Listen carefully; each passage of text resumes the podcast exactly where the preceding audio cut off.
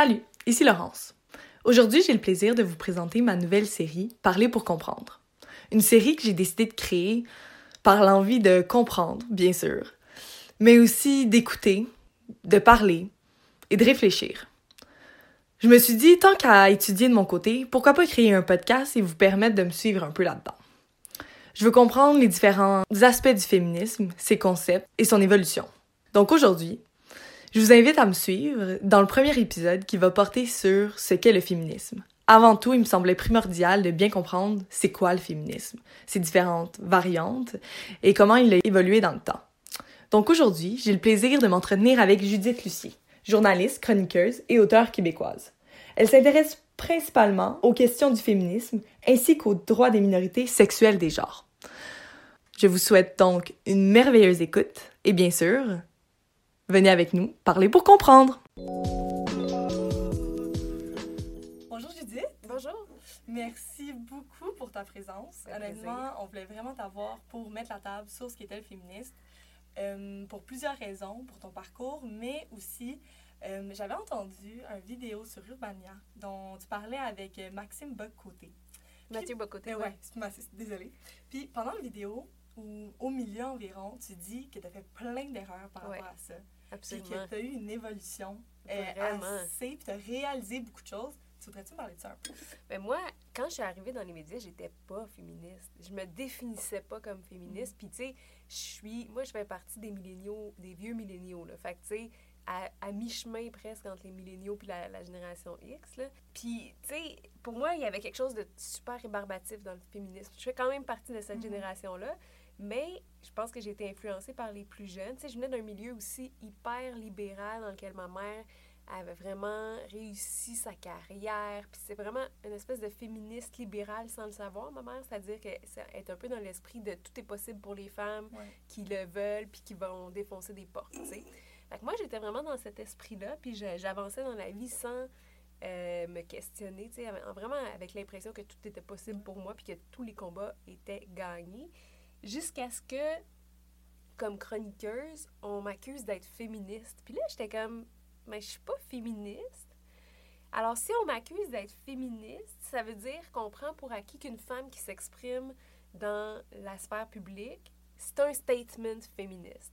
Puis on dirait que ça, ça m'a fait réfléchir, ça m'a amené à, penser que pour cette personne-là qui m'accusait d'être féministe, euh, en fait, ça, ça, disait le chemin qu'on avait à parcourir encore pour que les, les femmes qui prennent position dans l'espace public soient pas considérées nécessairement comme des militantes. Puis, ben, ironiquement, je suis devenue un peu militante à cause de tout ça mm-hmm. parce que je me suis dit, ben, tu sais, il y a, y, a y a, du chemin à parcourir pour que les femmes et les hommes soient égales par rapport à ça. Puis. Euh, tu des concepts que tu touchais Vraiment, pas? vraiment pas. C'était un article. J'avais écrit une, un texte d'opinion qui avait rien à voir avec le féminisme, mais comme ni de proche ni de loin. Là, pour que ce gars-là me traite de féministe, c'était vraiment. Ça parlait bien plus de lui que de moi. Mm-hmm. Puis une fois que j'ai vu ça, j'ai vu. J'ai tout vu. c'est comme la pilule rouge. C'est comme. Mais à l'inverse, c'est comme. Je, je, voyais partout les injustices. Puis j'ai réalisé en fait que je venais d'un milieu mm-hmm. très privilégié où ma mère avait eu des chances. Puis encore là, ma mère a eu énormément de barrières en raison de son genre, sauf que je me faisais une fierté qu'elle a été combative, qu'elle ait réussi à euh, passer par-dessus ces obstacles-là. Mais qui sait qu'est-ce qu'elle aurait pu accomplir si elle n'avait pas eu ces obstacles-là, comme plein d'hommes n'ont pas à, on peut aller avec.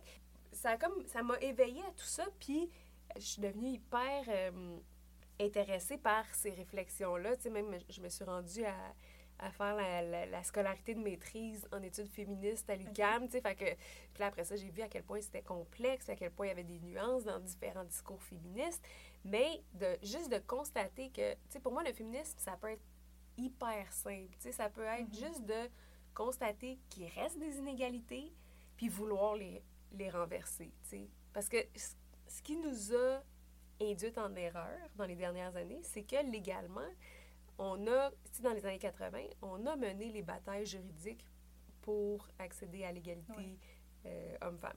Donc, en droit, l'homme et la femme sont égaux. Mhm. Par contre, il reste, puis moi, c'est tout ce que j'avais pas vu, mais c'est toutes les ben, la socialisation, La les, e- les effets de la socialisation, Mhm. euh, les, les mentalités qui Mhm. font qu'il y a des contraintes systémiques qui font que les femmes et les hommes sont vraiment loin d'être égaux.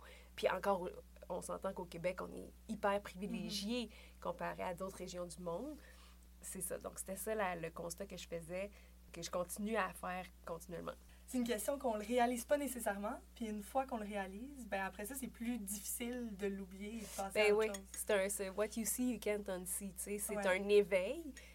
Et puis, comme je te dis, moi, à partir de ce moment-là, tu sais, parce que ça s'élargit constamment. Tu sais, je vois maintenant des programmations de télévision, puis je vois qu'on confie toutes les émissions sérieuses à des hommes, puis toutes les Ouais. émissions qui sont plus de l'ordre de du service, du care, du- de prendre soin des enfants, de préparer les repas, on confie encore ça aux femmes, à, à quelques exceptions Ouais, près, mais je veux dire, majoritairement, tu sais, euh, mettons, en humour, on dit que les filles ont fait vraiment du progrès dans les dernières années, puis c'est vrai, mais tu sais, quand tu regardes les gens, les séries, les comédies à la télévision, c'est encore une chasse gardée masculine. Je pense que ce qui doit être difficile là-dedans aussi, c'est que c'est même pas c'est des mauvaises intentions. Non, c'est ça, c'est jamais des mauvaises intentions. ancré. Ouais. C'est ja- c'est- c'est jamais. Moi, je, je trouve qu'il y a une nuance entre. Puis c'est sûr que c'est jamais les mauvaises Ouais. intentions. On est toutes.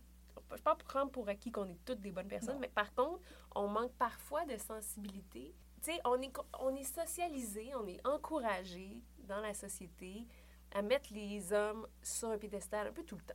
Par défaut, on va être comme toujours plus impressionné, plus charmé, plus enclin à mettre de, de l'avant des hommes parce que c'est notre naturel. De base, on est comme ça. Évidemment qu'il y a des exceptions, sauf que notre naturel est plutôt de mettre de l'avant les hommes. Alors, quand on va choisir des, des, des individus ou des, des projets, Mhm. on va favoriser inconsciemment les hommes. C'est inconscient. Puis à partir du moment où on fait un effort, puis on se demande, OK, on- mettons, je prends pour exemple un concours, euh, un prix littéraire.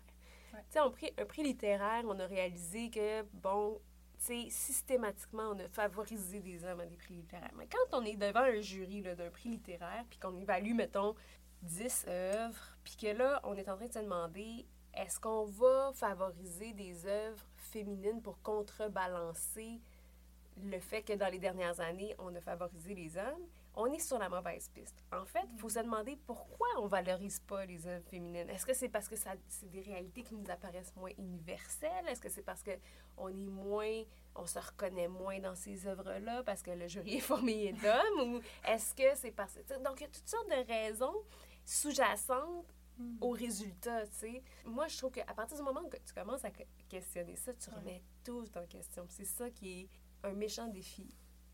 J'en doute pas. Ouais. Mais, ouais. Dans toutes les sphères. Puis j'imagine, tu sais, en premier lieu, dans le monde des affaires, où il y a encore... euh, Honnêtement, au HEC, je trouve ça pas si mal.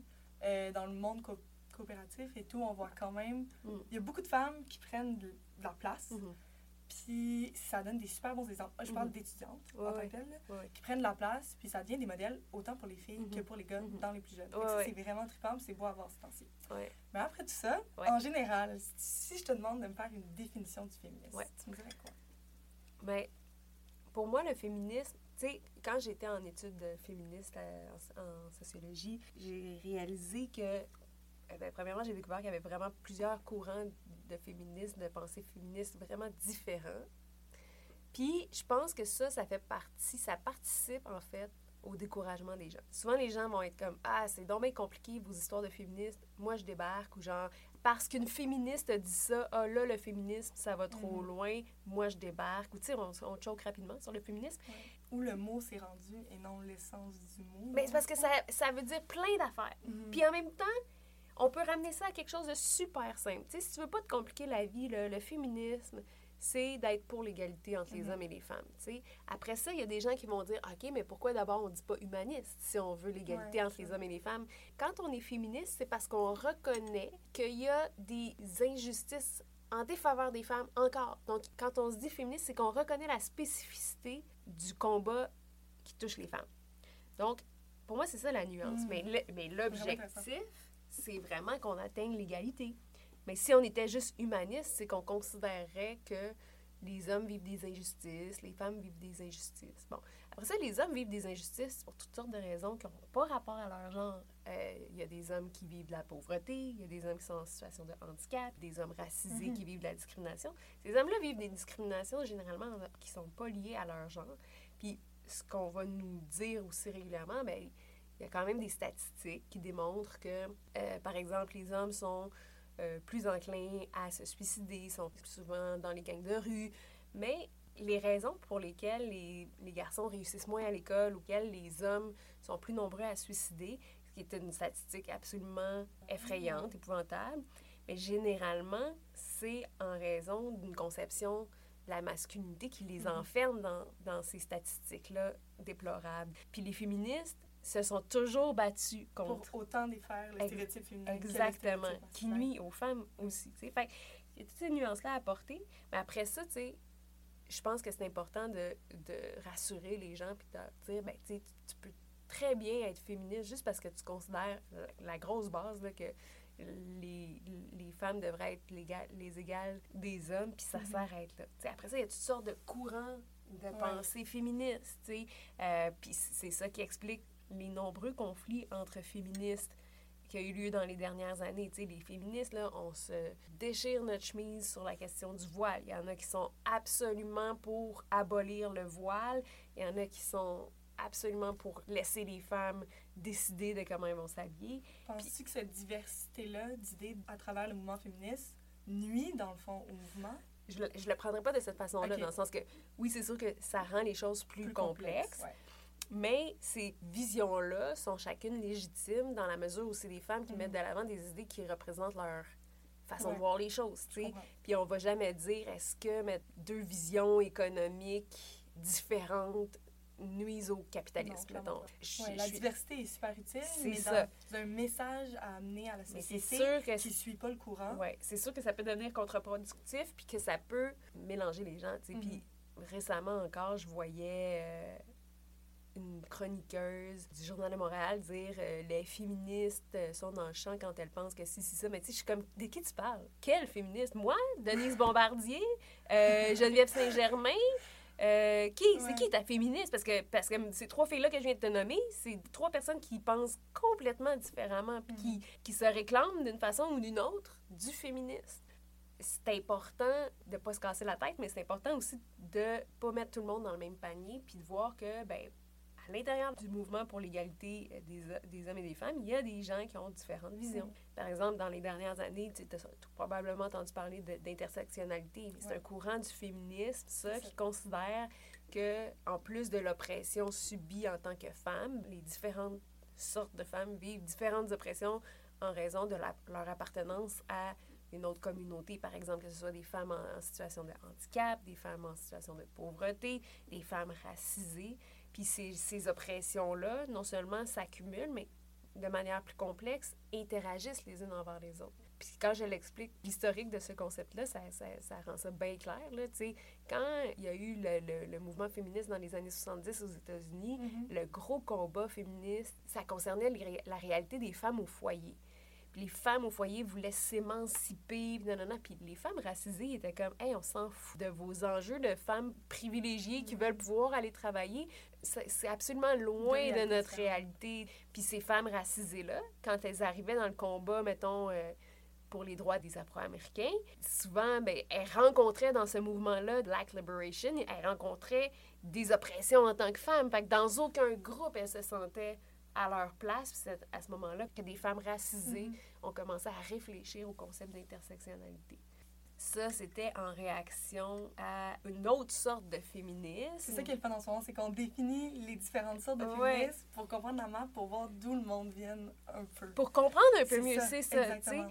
Sais. Dans les années, ce que je te décrivais, je disais que c'était les années 70, mais c'était plutôt les années 80. Dans les années 70, les féministes, qu'on appelait les féministes de la deuxième vague, Ouais. eux, ils se disaient, ben, Juste, c'était quoi la première vague? la première vague, là, c'était vraiment naïf comme mouvement féministe. Euh, c'était genre, les femmes et les hommes sont différents. Euh, ils ont des qualités différentes. Et on devrait encenser les qualités des femmes parce que, étant des mères, sont intrinsèquement plus Mhm. douces, plus empathiques, plus ci, plus ça, qui leur permet de, mettons, prendre d'aussi bonnes décisions en ce qui a trait à l'avenir de la nation, par exemple. OK. Tu sais, mettons les suffragettes, là, très première vague, là, très genre. La raison pour laquelle les femmes devraient avoir le droit de vote, c'est que leur inclinaison naturelle à, s'occuper des autres, ouais, euh, fait en sorte leur point de vue doit être considéré dans le suffrage. Après ça, Simone de Beauvoir est arrivée puis elle a dit euh, Attends, on, ne- naît pas femme, on le devient. Puis ça, souvent, c'est vraiment mal interprété comme citation. Ça veut dire, en fait, que les femmes sont socialisées. Sont, elles ne naissent pas dociles et Mhm. empathiques et douces et naturellement enclines à s'occuper des enfants. Elles le deviennent par la force de la socialisation. Puis ça, c'était super important parce que ça disait ben, la socialisation, premièrement, a un impact dans le fait que les femmes, on, on est serviles, on est au service des hommes. Puis ça, ça a tout amené la conceptualisation du patriarcat. Le patriarcat, c'est un système par et pour les hommes. Si on veut le résumer, là, Ouais. ça- il y a des livres de 6000 pages qui ont été Dans écrits là-dessus. entrevue, tu disais que patriarcat, tu essayais même de plus le dire. Ouais, mot-là. ouais, c'est super mal que- compris. Quand Ok. tu dis ça, là, les gens sont comme Ah, elle aime pas les pères. Puis je comprends parce que c'est un Ouais. concept qui a été tellement intellectualisé par les féministes de justement la deuxième Mhm, vague que ça a justement été considéré oui, puis considéré un peu comme, euh, bon, les féministes radicales qui vont trop loin dans les années 70. Ces femmes-là, ce qu'ils rencontraient, c'était, bon, c'était beaucoup la mode des réflexions sur euh, le socialisme, le, le capitalisme. Puis ce raisonnement-là, c'était un peu, ben, les femmes vont être les, ga- les égales des hommes quand la lutte des classes va être gagnée, réglée. Puis est-ce Euh, qu'ils se posaient la question, eux autres, est-ce que la, lutte des classes, est-ce que ça, s'applique à eux? Pas Ben, vraiment? les ou femmes, les, les- les féministes de cette époque-là, ils ont eu un gros débat parce que plusieurs féministes croyaient fermement qu'une fois que la lutte des classes allait être réglée, les femmes allaient être les égales des hommes. Puis il y a une autre fraction de, de féministes de ces années-là qui ont dit non parce que les femmes vont toujours être la classe au service des hommes. Puis c'est là que le concept de patriarcat est arrivé. La reproduction du, du- de la force de travail, la reproduction de la main-d'œuvre. Là, les féministes ont, ont intellectualisé ça en reproduction du travail au profit des hommes. Tu sais, quand la femme s'occupe des enfants à la maison, elle est en train de permettre à son mari de Ouais. gagner des capitaux puis de s'enrichir sur son dos. C'était un peu ça la, la mentalité. Puis, euh, bon, ça, c'était la deuxième vague. Les féministes de la deuxième vague ont fait énormément pour le mouvement. Là. Ils ont intellectualisé ça là, dans le tapis, puis ils ont, ils ont vraiment amené une réflexion sur comment euh, les femmes sont cantonnées dans un système euh, patriarcal qui les, qui, qui les domine. Fait pour elles, mettons, la sphère domestique, c'était le haut lieu de l'oppression, parce que Mhm. euh, les femmes devaient pouvoir être libres de leur destinée, de leur corps, de leur euh, choix, donc pouvoir aller travailler, s'émanciper, être autonome, travailler pour elles, que, que, que, les enfants soient... C'était beaucoup une génération il y a des mères qui abandonnaient leurs enfants. Je- je- on, dirait, je- on dirait que je sonne comme une, une masculiniste euh, alarmiste, Non, là, mais ce que je veux dire, c'était ouais. une période où c'était permis, ça, où, tu sais, ça faisait partie un peu là, de, la, de remise en Ouais. question totale là, de, l'oppression de la femme au sein de la famille. Oui, c'est ça. Puis, bon, toutes les questions de, des droits reproductifs, de la garde des enfants, l'accès au travail, de- tout ça, ça a été réfléchi par ces féministes-là. Puis, tu sais, encore, mettons, euh, jusqu'à récemment, là, des, des décisions comme les garderies Ouais. euh, à 5 dans le temps de Mhm. Pauline Marois, ben ça, ça faisait partie de ce mouvement-là pour libérer les femmes et leur permettre Ouais. d'accéder au milieu du travail. Mais c'était, tu dis comme ça ou pas vraiment? C'était pour aider les familles? Ben, je pense que quand, quand Pauline Marois adopte cette loi-là, Ouais. c'est que c'est rendu mainstream. C'est Ok, rendu... ouais. Ça a fait assez de chemin, ces réflexions-là, sur la conciliation travail-famille, pour que. Ça profite à la famille au complet. Puis, puis pour que le gouvernement vienne à adopter des lois qui vont faciliter ça. Mhm. Puis tu dirais que c'est quand qu'on, qu'on a été prêt à définir plusieurs sortes de féministes? Ben, à chaque fois qu'il y a eu des nouvelles vagues, il y a eu, tu sais, comme. Puis, puis les- le concept des vagues, là, je te dis ça comme si c'était coulé dans le béton, mais tu sais, premièrement, Oh. ces vagues-là, il y a des, des gens qui se réclament de euh, la troisième vague et qui remettent en question, par exemple, le, le travail du sexe. Tout ça est très poreux, là, toutes ces Mhm. catégories-là. Mais euh, à- je pense que c'est à- vraiment à la troisième vague qu'on a commencé à, à Ça, définir ça. Parce que la, la troisième vague, je te dirais, beaucoup de gens qui situent ça euh, avec euh, Judith Butler, puis tout ce qui est les questions de- d'identité Ok. de genre, l'homosexualité, les questions transgenres. Fait que ça, c'est Mhm. comme fin des années 80, où là, Une diversité dans. oui, puis ça, ça, ça, ça bouscule parce que, tu sais, si le genre, c'est plus la, la, la caractéristique principale, si, si, si le genre, c'est un- une catégorie floue dans laquelle, ben, tu sais, moi, je suis... euh, je peux être, euh, je peux m'identifier comme femme, mais Mhm. j'ai été euh, socialisée comme un homme, ou si ça devenait beaucoup tout ce qui est Ça vient questionner le début qui était Exact. la femme est si différente que Exact. l'homme aussi. Exact. Fait que là, tu sais, c'est là qu'il a commencé à avoir des conflits. Puis, tu sais, quand on parle de vagues dans le milieu féministe, il y a plein de gens qui sont pas d'accord avec Mhm. la façon de diviser ces, ces catégories-là. Surtout que ça fait en sorte que, hey, nous, on est donc meilleurs, on est comme rendu la troisième vague, on a Ouais. tout compris, on s'est rendu vraiment plus loin dans nos réflexions. Fait que, c'est un peu prétentieux. Mais, tu sais, ça a apporté des réflexions super intéressantes, justement, sur le genre. Puis, tu sais, aujourd'hui, là, mettons, entre les féministes, il y a des conflits hyper déchirants sur la question trans. Moi, je voulais faire mon mémoire là-dessus. Finalement, j'ai choqué. Tu sais, c'était cette question-là, parce que si, mettons, euh, les personnes trans, ben, si tu peux naître, être assigné homme à la naissance, puis décider plus tard, ben, de t'identifier comme femme, ben, est-ce que tu peux appartenir au mouvement féministe? Est-ce que tu peux avoir les mêmes revendications? Est-ce que tu peux... euh, ça, ça a beaucoup choqué une certaine vieille école féministe dans lesquelles il y a, qui, qui avait peur que ça dilue premièrement les enjeux féministes, que Mhm. tu sais, on se ramasse avec des femmes trans dans les, dans les maisons, dans les services réservés pour les femmes. Ça, ça a suscité toutes sortes de craintes, puis toutes sortes de conflits puis de tensions euh, entre féministes. Mais ça, c'en est une, tu sais. La question de la, Ouais. la prostitution, c'en est une autre. Tu sais, la, la prostitution, il y a plein de femmes qui disent c'est le... une vision différente aussi des droits par rapport à la femme et tout. aussi. Ben, ben, tu sais, Mais ça c'est- rattache. c'est souvent, la- souvent le conflit porte souvent sur une femme peut faire peut-elle faire ce qu'elle veut avec son corps. Ouais. Puis tu sais dans la prostitution, c'était comme pour l'avortement, toutes les féministes s'entendent pour dire que la femme doit faire pouvoir faire Mhm. ce qu'elle veut avec son corps. Par contre, en ce qui a trait à la prostitution, mais tu sais, t'as tout un courant féministe qui dit ben ça ça s'inscrit dans un- une oppression de la femme. Alors, puis c'est une violence faite aux femmes, puis la, la- Ça les- dans l'économie aussi, puis la.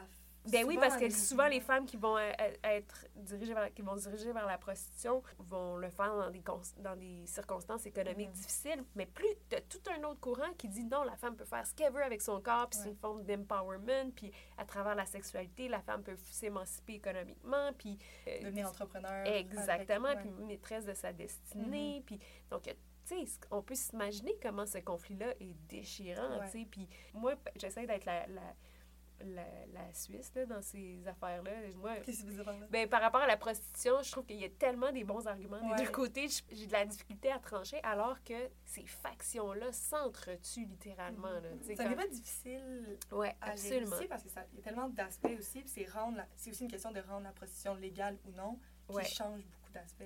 Oui, oui, parce que le gouvernement. Exactement. Puis le gouvernement a un certain pouvoir de changer les choses. C'est complexe. C'est hyper Mhm. complexe parce que s'il n'y avait pas d'inégalité entre les hommes et les femmes, ben, il y aurait de la prostitution qui irait dans les deux sens. Ouais. C'est vraiment pas le cas. Puis souvent, les, les, les, les travailleuses du sexe qui se réclament justement du travail du sexe, qui se voient comme des entrepreneuses, nan, souvent, ben, c'est parmi les plus privilégiés.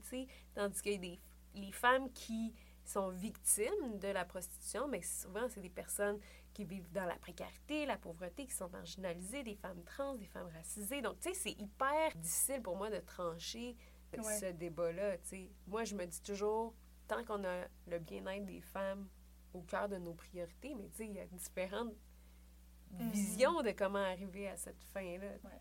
Compliqué. Si on essaie un peu de comme, séparer ou définir chacun des. Ouais. des types de féminisme, premièrement, par exemple, on aurait l'universaliste. Ouais. Ça serait quel groupe? Qu'est-ce qu'ils pensent, eux autres, ou qu'ils défendent principalement? Et ça, c'est mes féministes de deuxième vague, là. généralement, qui s'opposent à la prostitution, qui voient ça comme une oppression des femmes, qui ont lutté beaucoup pour des, des affaires super importantes pour le féminisme, comme l'avortement, l'accès à l'avortement, l'accès tout, tout ce qui est à l'emploi, euh, le- donc l'émancipation économique des femmes.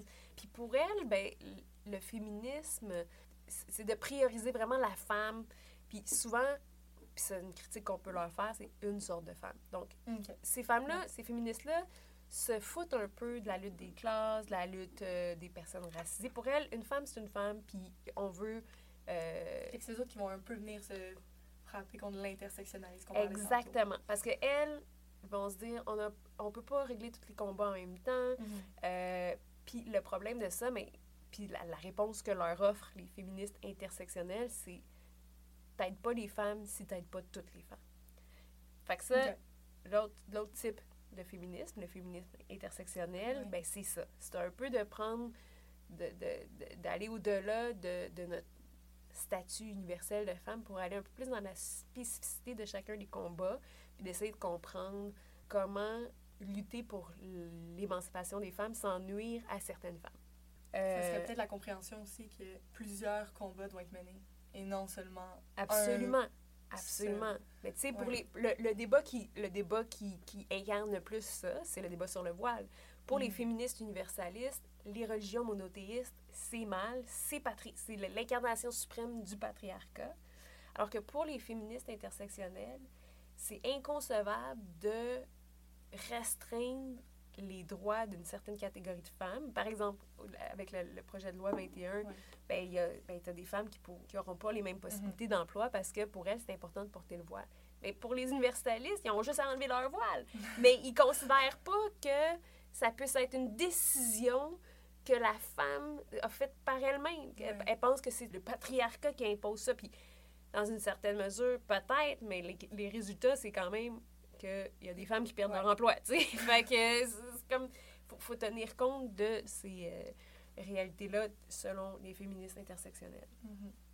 Après ça, on a le différentialiste. Le différentialisme, ça, c'est Troisième vague. première vague. Première vague. Première vague parce que c'est le féminisme di- différentialiste, c'est vraiment de mettre l'accent sur les différences entre les hommes et les femmes. Ça, c'est vraiment quelque chose qui est disparu avec Simone de Beauvoir, ben, qui, qui a tendu à disparaître avec Simone de Beauvoir. C'est-à-dire, à partir du moment où on a, on a reconnu qu'on ne naît pas femme, on le devient, Mhm. ben, on a vu que la, la féminité, dans le fond, c'est une construction sociale. Alors, pour les féministes différentialistes, on va, on va leur, la critique qu'on va leur faire, c'est que leur discours est très essentialiste, c'est-à-dire qu'il y a une essence féminine, puis une essence masculine qui font que les femmes sont comme ci, que les hommes sont comme ça, et que euh, si les femmes sont bonnes là-dedans, ben, il faut encourager ça. Puis, c'est, pour, pour les féministes différentialistes, là, c'est normal que euh, il y a des métiers masculins, puis il y a des Ouais. métiers féminins, Ok. puis c'est tant mieux. Pour eux, c'est encore un féministe qu'on voit pas beaucoup. vraiment pas. C'est ça. Vraiment pas beaucoup. Je te dirais que, c'est quelque chose qu'on va voir. Ça se peut dire des personnes qui sont moins dans le mouvement féministe. C'est ça, exactement. C'est, mettons, moi, je vais souvent voir ça, genre, dans ma famille, ou dans, tu sais, Ouais. cette espèce de vieille conception que les gars, ça fait ça, puis les filles, ça fait ça. Probablement que la majeure partie des gens sont féministes euh, différentialistes. C'est juste qu'ils savent pas, tu sais. C'est une vieille conception. Puis dans le mouvement féministe, dans les gens qui se revendiquent du féminisme, c'est pas très... euh, Puis C'est où on est rendu dans notre société en ce moment, peut-être que c'est des gens aussi qui seraient. C'est ça, qui n'ont pas le besoin de se révolter. C'est ça. que ça dérange pas s'ils ont quasiment ce qu'ils veulent, dans le fond. Exactement. Après ça, quand tu, sais, comment ça se fait que les métiers typiquement féminins sont moins payés que les... Ouais. Après ça, on peut rentrer dans une analyse comparative qui, qui fait ressortir les inégalités, puis ça, ça c'est sûr que ça, ça met en échec rapidement ce- cette, Mhm. cette mentalité-là qui est vraiment, pour les féministes, qui est vraiment. Ok.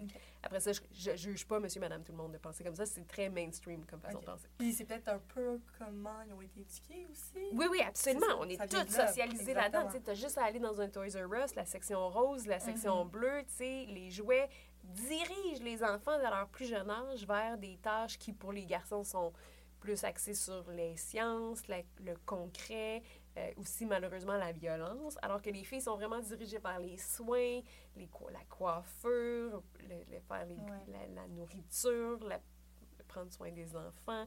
Tu sais, c'est capoté là, quand tu regardes ça, comment la société construit des petits monsieur puis des petites madames qui vont faire leur rôle complémentaire selon cette vision du monde-là très Puis après, ça l'amène un questionnement en vieillissant. exact. Après ça, on a le pop. Ouais. Fémi- Féministe pop, dans le fond, qui doit être un peu plus récent. Ben Genre oui et non, parce que, tu sais, le féminisme pop, c'est très... euh, Il y a des vagues de ça, tu sais, c'est comme... euh, tu sais, dans les années 70, t'avais des, des, des grandes vedettes du féminisme. euh, Dans les années 80 aussi, il y en a comme toujours eu. Euh, Peut-être moins dans, ben, dans les années 90, t'avais les Spice Girls. Ou c'était les... Non, c'était les années 90-2000. Mhm. Euh, là, maintenant, tu as des Beyoncé, des. euh, puis, C'est quoi, c'est ramener un côté un peu plus glamour ou pop- ben, populaire dans le fond? ben, un côté fun, un côté. Parce que, tu sais, le, le féminisme, ça vient souvent avec un, un ressac, un phéno- le phénomène de backlash, c'est qu'on a vraiment beaucoup connu, mettons, après Polytechnique. Sais, Mhm. Après Polytechnique, au lieu de dire il y a un tireur fou qui est allé trop loin, on a dit le féminisme est allé trop loin, tu sais. Puis ça a fait un. Ça a créé un énorme recul qui a jeté une espèce de. De, de, de- de méfiance à, à l'égard des féministes où là on se disait les féministes ils ont un discours rabat-joie, euh, c'est c'est lourd. Euh, Peut-être que les gens qui m'écoutent en ce moment ils me trouvent très lourde parce que c'est compliqué ce que je suis en train d'expliquer. Mais euh, à- en réaction à ça, ben, il y a des backlash, mais il y a aussi tout un courant de, souvent de jeunes filles qui veulent Mhm. mettre de l'avant le féminisme par la positive, par euh, Go girl, t'es capable. Puis souvent, ça, ça va, ce discours-là, qui est peut-être pas toujours hyper politisé, qui va peut-être pas remettre tant que ça en question les inégalités puis la source des inégalités. Ben, moi, je- ça, ça s'apparente souvent à ce que moi j'appelle un féminisme libéral, c'est-à-dire comme ma mère, là, dire Go girl, t'es capable, euh, tout est possible aux filles qui veulent vraiment, tu sais. Fait que là, on met beaucoup la pression sur euh, les capacités individuelles des filles de performer puis de percer Mhm. dans une société qui, qui est inégale. Donc, dans une société où elles partent avec une longueur de retard, elles, partent avec ben, plus de tâches ménagères encore, de la discrimination à C'est plus une question l'emploi. de do it all à la place de Oui. on va adapter la société. Exactement. Tu sais, on va moins remettre en question, effectivement, la société sexiste. On va Mhm. plus dire, si tu as vraiment beaucoup d'am- d'ambition, tu peux y arriver. Puis c'est pas, pas, pas faux, sauf que ça laisse bien des filles de, en arrière. Ça laisse aussi beaucoup d'inégalités, tu sais. Encore... Entre les euh, filles aussi, en- ben, entre, les filles, mais entre les, entre les hommes et les femmes, tu sais, je veux dire, il reste que on gagne toujours pas le même salaire que les hommes. Il reste que, mettons, à candidature égale, un gars va être priorisé. Il reste que quand, dans un poste de gestion, une femme va mettre son poing sur la table, euh, elle va paraître, elle va avoir l'air d'une... Trop euh, euh, d'émotions fâchées. oui, ou, et trop émotive, bossy, euh, alors qu'un gars, c'est comme il s'affirme. Quand une femme demande une augmentation de salaire, le gars, quand, qui, qui- qui demande une augmentation de salaire, il a l'air de savoir qu'est-ce qu'il fait. Ouais. La fille est comme, c'est une go-getter, puis c'est une. Y a- Les pas. perceptions sont tellement C'est ça, c'est pas, pas de même partout. Puis il y a des gestionnaires Ouais. qui sont super sensibles à Mhm. ces réalités-là, mais il reste qu'on a une grosse partie qui est dans notre inconscient qui est encore là. Par exemple, si on parle un peu de salaire, puis là, c'est le temps que le boss il demande tu veux Mhm. combien, Mhm. ben, on voit une grosse différence par rapport aux on sous-évalue notre... Exactement. Ouais, ouais, on a les- avec le, ben, avec le comité, en ce moment, on, ça, on veut faire un événement par rapport à former les filles, par rapport à négocier leur salaire. Même si tu es super bonne pour négocier ton salaire, le- si tu es, si t'es trop gourmande, tu vas encore, tu vas quand même être perçue pas de la même façon par ton employeur. Fait que même si moi, puis mon collègue qui a exactement les mêmes compétences que moi, qui est aussi confiant que moi, demande, si les deux, on demande 1000 pièces pour une job, lui, il va avoir l'air tout à fait légitime de demander 1000 pièces, moi, je vais avoir l'air gourmande. Ouais. Ouais. Puis tu sais, encore une fois, ça reste bien inconscient, puis ça- mais c'est quand même un problème de société, tu sais. Ouais. Ça reste que moi, je me sens coupable, là, de, je me sens niaiseuse là, quand je négocie mes salaires. J'ai toujours le temps l'impression, puisque je négocie beaucoup parce que je suis travailleuse autonome, mais j'ai tout le temps l'impression de trop demander. Puis en même temps, je me sens niaiseuse parce que je suis sûre que je demande pas assez comparé à mes collègues masculins. Mais, puis je me mets toute cette pression-là personnellement sur les épaules alors que c'est un problème de société, tu sais. Après ça, on a le féministe pro-sexe. Ouais, ben ça, c'est... Ça, c'est- Ben, dans toute l'histoire du féminisme, il y a toujours eu, puis, tu sais, il y a eu. Ce, ce conflit-là, il a commencé pas mal dans les années 70-80, où tu avais toutes les, les, les féministes pour qui la pornographie puis la prostitution, c'était le, le symbole suprême de l'oppression de la femme. Mhm. Puis tout l'autre courant qui disait, ben, qu'au contraire, c'est une source d'émancipation, puis que tout ce qui est important, ben, c'était le consentement, puis que euh, ça pouvait être une source de pouvoir pour les femmes, de- le sexe, puis que le problème à la racine, c'est pas que des hommes payent pour les services sexuels des femmes, mais c'est que le patriarcat fait en sorte que c'est pas équivalent, on trouve. Est-ce que c'est souvent celui-là qui est plus relié à la prostitution et tout, ou pas Mais tu sais, mettons, pour te donner vraiment le, le- le- le portrait de la division, Ouais. mettons, à Montréal, tu as deux organisations qui sont des associations spécialisées dans ces questions-là. Tu as la CLé, qui est la coalition des luttes euh, contre l'exploitation sexuelle. L'exploitation. eux, ils sont contre la, la prostitution. Puis t'as Stella, eux sont pour la prostitution. Eux sont pour Ok. tr- euh, en- tu encourager euh, des, des- mettre en place des ressources pour faciliter le travail du sexe. Tu sais, Ils sont con- contre toute forme de légifération parce que pour elles, mettons, même si tu punis les clients, ben, ça Mhm. crée un, un milieu insécurisant pour les travailleuses. Fait que, tu sais, c'est tout ce débat-là, là, le, le féminisme sex positive, ben, c'est plus Stella, mettons. Va être Ok. plus comme ça existe la prostitution, trop- on va, on va en faire quelque chose de on va juste positif puis Mhm. de sain pour les femmes. Intéressant. Puis je pense que après ça, on peut parler de radicalité un peu. Ouais. Le féminisme radical, tu peux mettre, tu peux coller ça à n'importe quelle Féministe. sorte de Ok. féministe, c'est-à-dire que radical, puis ça a vraiment une connotation péjorative souvent dans le Ouais. grand public parce qu'on va entendre féministe radical, puis ce qu'on veut dire c'est enragé, là. ce qu'on veut dire c'est est-ce qu'elle est intense ce féministe-là? Je m'excuse, j'ai sacré. Mais euh, c'est ce que ça veut dire en fait, c'est radical, ça vient de racine. Ça veut dire féministe qui veut abolir l'inégalité par la racine. Fait que, pour les féministes de Ouais. deuxième vague, c'est d'abolir le patriarcat. Pour les féministes de la troisième vague, ça va être de juste s'en prendre à toutes les inégalités. Euh, fait tu sais, c'est comme, il y a différentes façons d'être radical. Pour, il, y a- il peut y avoir des féministes radicales qui sont contre le travail du sexe, puis un peu- qui sont pour le travail du sexe, qui sont tout aussi radicales. Euh, tu as des féministes radicales qui sont euh, qui s'opposent à considérer les femmes trans comme des femmes, qui s'opposent en fait à tout ce qui, s'a- tout ce qui a trait à- Mhm. aux transitions de genre. Euh, Puis tu as des féministes radicales qui, au contraire, sont, trouvent que toutes les femmes doivent être, toutes les sortes de femmes doivent être incluses dans le mouvement. tu sais. Fait que c'est vraiment, en fait, une façon de d'écrire la volonté d'aller à la source Mhm. du problème. OK. Puis est-ce qu'il faut une certaine radicalité aussi pour être entendu? Ben, moi, j'aurais tendance à dire que non. Au, contraire, Parce que, tu sais, moi, je trouve que dans tous les mouvements sociaux, tu as une espèce de continuum de plus ou moins pro- de, profo- de profondeur à cheerleader.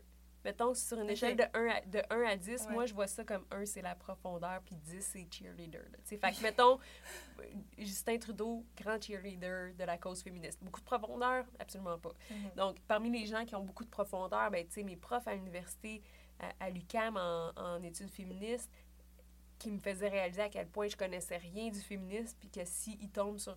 qui, qui écoutent ça, ils trouvent que je suis non mais pas rigoureuse dans mes définitions. Ben Ok. ça, profondeur, mais peut-être moins, moins accessible. Leur discours va être Mhm. moins accessible. Moi, je me suis- je pense que je me situe un peu entre les deux, c'est-à-dire que, tu sais, j'ai une, une certaine réflexion puis une certaine profondeur. Maintenant, quand, quand j'écris dans la presse ou quand je fais des spectacles qui portent sur le féminisme, faut aller chercher un plus grand public. j'essaie de rallier Le exactement. monde qui lu ton mémoire. C'est le ça, exactement. Fait que, tu sais, je sais qu'il y a des notions comme patriarcat, comme euh, hétéronormativité, comme... euh, tout ça, c'est hyper rébarbatif puis hyper complexant pour des gens qui connaissent pas ça. Puis je vais les perdre. Fait que mon message se rendra pas.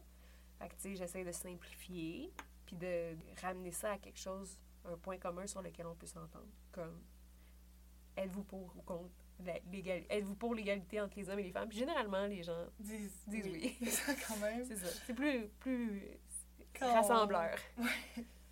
Euh, après tout ça, après avoir compris un peu les différentes autres, à ton avis, on, est, on en est rendu où en ce moment euh, par rapport au féminisme en 2020? Euh, pourquoi, puis aussi, c'est c'est quoi la place que ça prend au sein de cette- notre société? Ben, je pense que ça a vraiment beaucoup évolué dans les dix dernières années, grâce aux réseaux sociaux notamment. Tu sais, les réseaux sociaux, ça a permis de démocratiser plusieurs voix qui étaient peut-être moins entendues auparavant. Ça, ça a fait beaucoup pour le féminisme. Ça, même que ça fait émerger dans, dans l'esprit d'un plus grand public des concepts de féminisme. Comme, tout le mouvement MeToo, je pense qu'on peut attribuer ça à un éveil des consciences, là, à une espèce de ré- réveil collectif chez les femmes, des malaises entourant la sexualité qu'on a pu vi- vivre dans le passé. Euh, puis euh, ça, ça a apporté toutes sortes de choses. Ça a apporté des discussions sur l'équité, euh, des discussions sur la représentativité. Puis après ça, moi, me- des fois, j'écoute des, des émissions hyper grand public comme la semaine des 4 juillet, puis je me dis, ben, c'est formidable parce que Mhm. tu as là, dans une émission hy- hyper grand public, une animatrice qui met en valeur ses collaboratrices, qui fait des topos sur des réalités de femmes qu'on n'est pas habitué de voir, qui met d'autres femmes de l'avant, qui, euh, qui, qui, parle d'enjeux, euh, tu sais, elle rit avec Marie-Pierre Morin de la situation dans laquelle elles sont toutes les deux de s'être séparées de leur mari, tu sais, puis Mhm. il y a quelque chose de drôle, puis pour moi, ça, c'est- ça rentre dans la catégorie plus cheerleader, Ouais. mais il y a quand même ça qui, a- qui émerge. C'est peut-être aussi nécessaire le côté de cheerleader. Oui, pour absolument. Aller toucher le monde. Absolument. Puis il n'y a personne qui écoute la semaine des 4 juillet en disant Mon Dieu, c'est un show féministe. Il n'y a Non. personne qui se dit ça. Mais moi, je trouve que ça fait beaucoup. Mais en même temps, tu as encore beaucoup de gens que, qui ont des réflexes puis qui ne remettent pas en question leurs réflexes comme à faire, un- faire écrire un bye-bye par seulement des auteurs masculins. Tu sais, Moi, je te donne des exemples beaucoup dans le milieu culturel, mais tu sais, c'est aussi dans, le- dans le domaine des affaires, c'est... ça arrive souvent, là, le, le Boys Club est encore très Ah ouais. présent, tu sais, même si les femmes en affaires font de plus en, sont de plus en plus nombreuses, prennent leur place, il y a beaucoup de modèles, il y a beaucoup d'initiatives. Aussi quand tu vas en finance ou quoi que ce soit, que le boys ça. est très, très, très présent. Absolument. Puis, tu sais, même dans, dans les milieux où les femmes font leur place, il reste que, tu sais, bon, peut-être se faire mansplainer de temps en Mhm. temps parce qu'on prend pour acquis qu'ils sont moins compétentes qu'un homme ou toutes sortes de, de, de situations comme ça. Puis, ben, l'autre chose qui m'inquiète, c'est toujours le ressac. Tu sais, le féminisme a, fait- a pris beaucoup de place dans les dernières années. C'est sûr que ça dérange, ça bouscule. Il y a des gens qui sont menacés. Il y a des gens qui... Comment? Ben, Qui? toute la question, tu sais, toute le- le- la, la- question de MeToo, il y a plusieurs, il y a eu plusieurs hommes qui se sont dit, wow, là, à un moment donné, c'est pas parce que j'ai regardé une fille dans un bar que euh, je vais-tu me faire traiter d'agresseur sexuel? Il y a des gens qui se sont sentis menacés. Il y a des, des femmes qui disaient même, euh, ben là, les hommes sauront plus comment cruiser. Puis, tu sais, Mais Moi, je suis pas d'accord avec ça. interpellé, c'est peut-être parce qu'il y a une difficulté. Mais c'est ou- peut-être soit parce que tu te sens. Tu sais, il y a une citation que j'aime beaucoup euh, ramener. De, de- c'est un pasteur euh, sud-africain dont j'oublie le nom. Là. Mais il disait l'égalité. Quand tu as, été habitué au privilège, Mhm. l'égalité peut apparaître comme une oppression. C'est-à-dire que si tu as été habitué à avoir des petites faveurs comme Hmm, personne ouais. privilégiée, tu si t'as jamais l'impression que quand t'es choisi pour un poste, c'est en raison de ton sexe, euh, tu prends juste pour acquis que ce poste-là te revient parce que t'as as été socialisé pour avoir super confiance en toi, puis, puis qu'après ça, on te dit, ben là, on va mettre des quotas de femmes. Là, tu te dis, ben peut-être que je l'aurai pas, ma job, s'il y a des femmes qui sont Je je l'aurais été Engagé. huitième à être rentrée, Ouais, mais il y en cinq c'est ça, c'est ça. Fait que, tu sais, c'est sûr que l'égalité des femmes va venir avec des hommes, des hommes moins compétents qui perdent leur place dans la société, tu sais. Mais faut le voir aussi à court terme, par contre, aussi. Parce que l'objectif, c'est après ça, ça change. ben, l'objectif à long terme, c'est qu'on soit plus égal. Exactement. Qu'il y ait plus de femmes compétentes dans des postes qui leur conviennent, puis plus d'hommes compétents dans, leur- dans les postes qui leur conviennent aussi, tu sais. Mais ça va être un sentiment de perte, je pense. Oui. À court terme, parce que Oui, oui, si ça. on s'habitue à ça. Ben oui, c'est un travail de longue haleine. Ouais.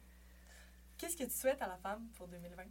Euh, de la solidarité, de la bienveillance, euh, puis de pas lâcher parce que c'est facile de, de se dire, ah, pff, tu sais, on, a- on a tellement milité dans les dernières années, on a tellement fait de progrès dans les dernières années que c'est facile de baisser les bras en se disant, c'est pas, on est pas mal correct, là, tu sais, ça va. Moi, je pense qu'il y a encore un peu de combat à Mhm. mener, puis il y a, peu- il y a place à amélioration, n'est-ce pas? Ouais. Bon, c'est ça. c'est ça que je nous souhaite. un peu d'amélioration encore. Puis finalement, est-ce que tu aurais un livre, un film, une série télé, un podcast à nous conseiller pour en apprendre plus ou comprendre quoi que ce soit par rapport au féminisme? Mais moi, un, un livre qui m'a vraiment éveillée au féminisme, c'est. alors, Je vais te pr- présenter trois, trois œuvres.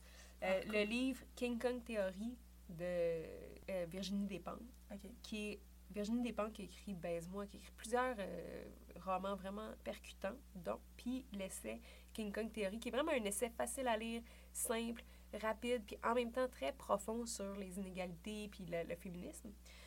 Euh, ensuite, moi, un film qui m'a changé complètement, que je- après avoir vu ça, je pouvais plus ne considérer qu'on était dans une société égale, c'est Mhm. Misrepresentation, qui, par- qui parle de la représentation des femmes dans la société. Je pense que c'est disponible sur Net- Netflix. Euh, et ensuite, euh, j'invite les gens à écouter Le Cabaret des sorcières, qui est mon podcast, qui est une façon vraiment fun de juste écouter des femmes parler, puis de leur réalité, puis sais, moi, j'invite des femmes de vraiment tous les backgrounds, vraiment. On en apprend sur le féminisme, sur les femmes. Ouais. Le concept, juste on peut expliquer rapidement. Oui, mais c'est un spectacle. En fait, c'est un spectacle dans lequel j'invite des femmes à prendre la parole.